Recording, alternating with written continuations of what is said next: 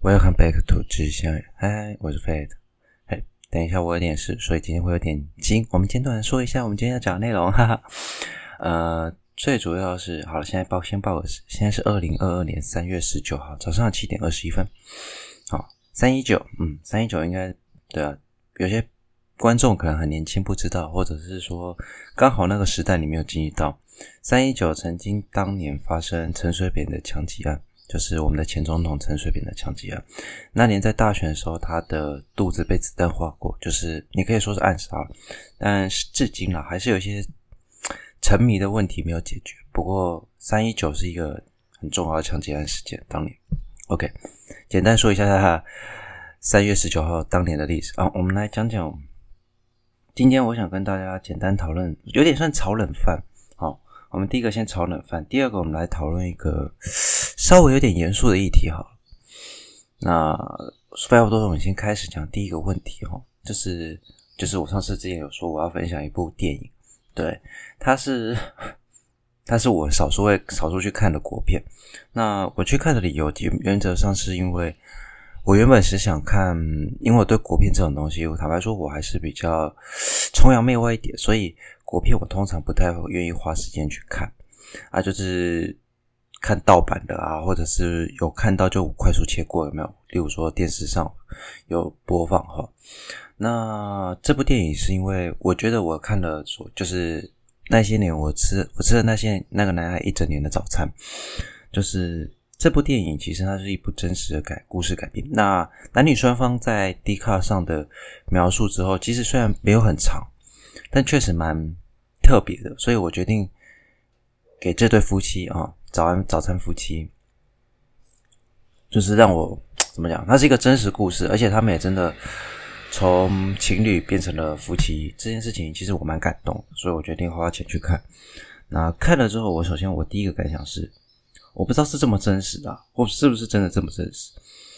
那个女主角一直吃，然后她吃的东西是我会胃痛的食物，就是我胃比较敏感，我对糯米的食物 我会有点胃痛，所以她吃的这么精彩，我坦白说我是看得很开心啊，但是我胃蛮痛的，整部都有点在胃痛，因为我不太能吃糯米。我刚想象如果我一整天都吃糯米的话，我靠，我会死。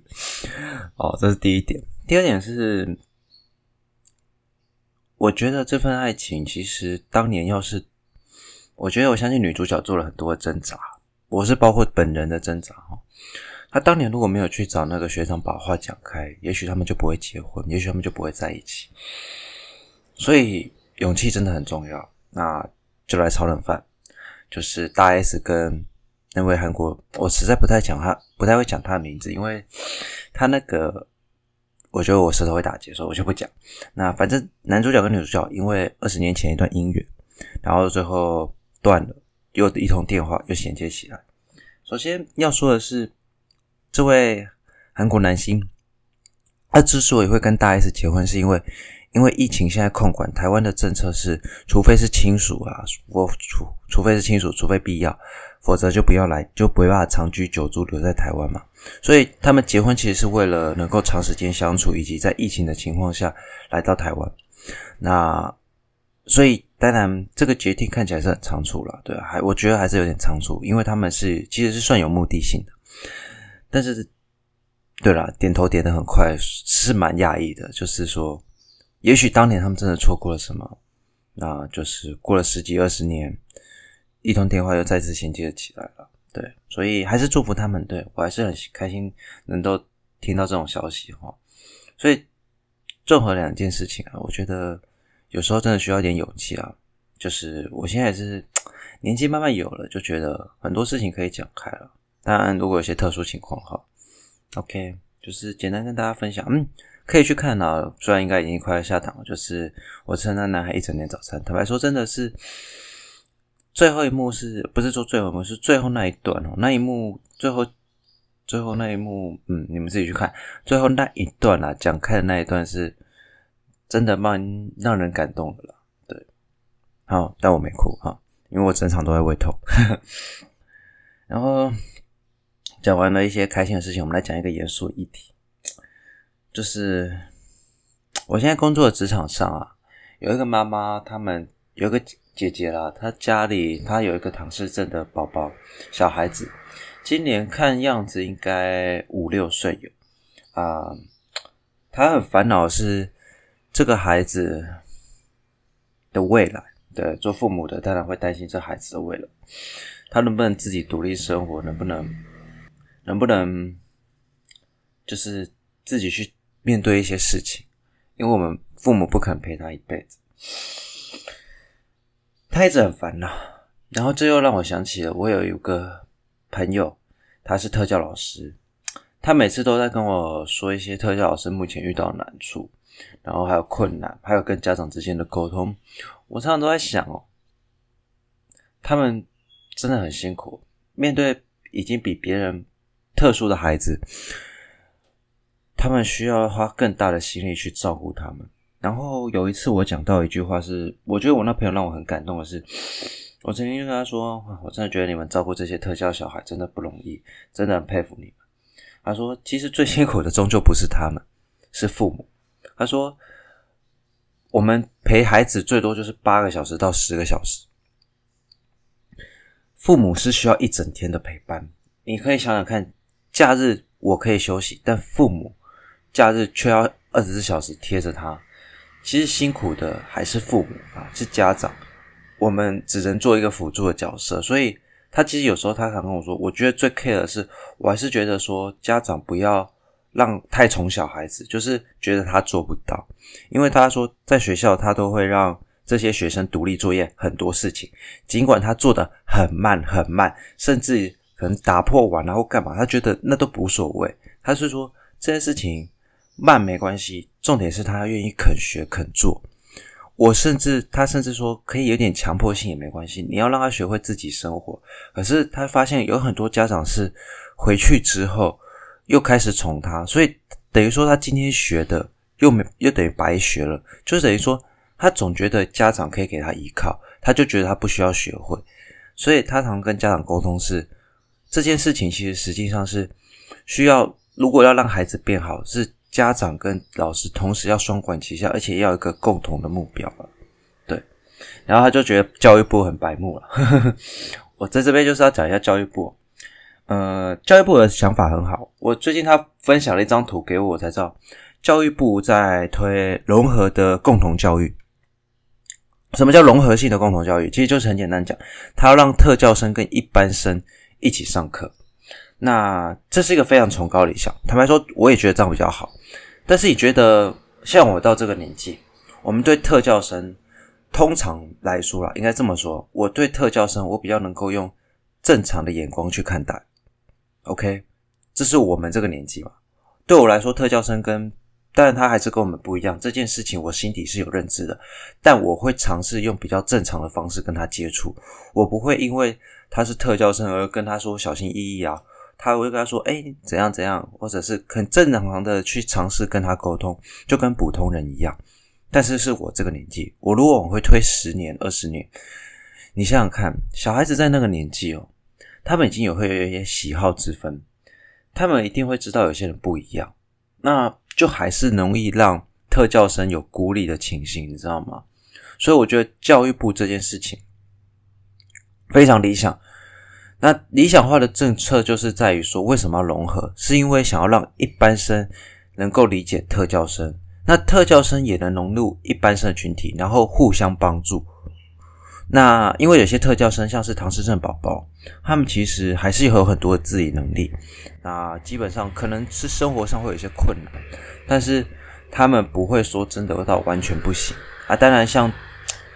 比较严重或程度比较高的，就是受影响程度比较高的，可能就真的没办法。但是可以让一般生去面对这种人的时候，多一份怎么讲关怀或者是协助，其实是教育部的一利一良善。但是这件事情坦白说很困难，他想要让特教生跟一般生能够做正常的交流，其实是很困难很困难的。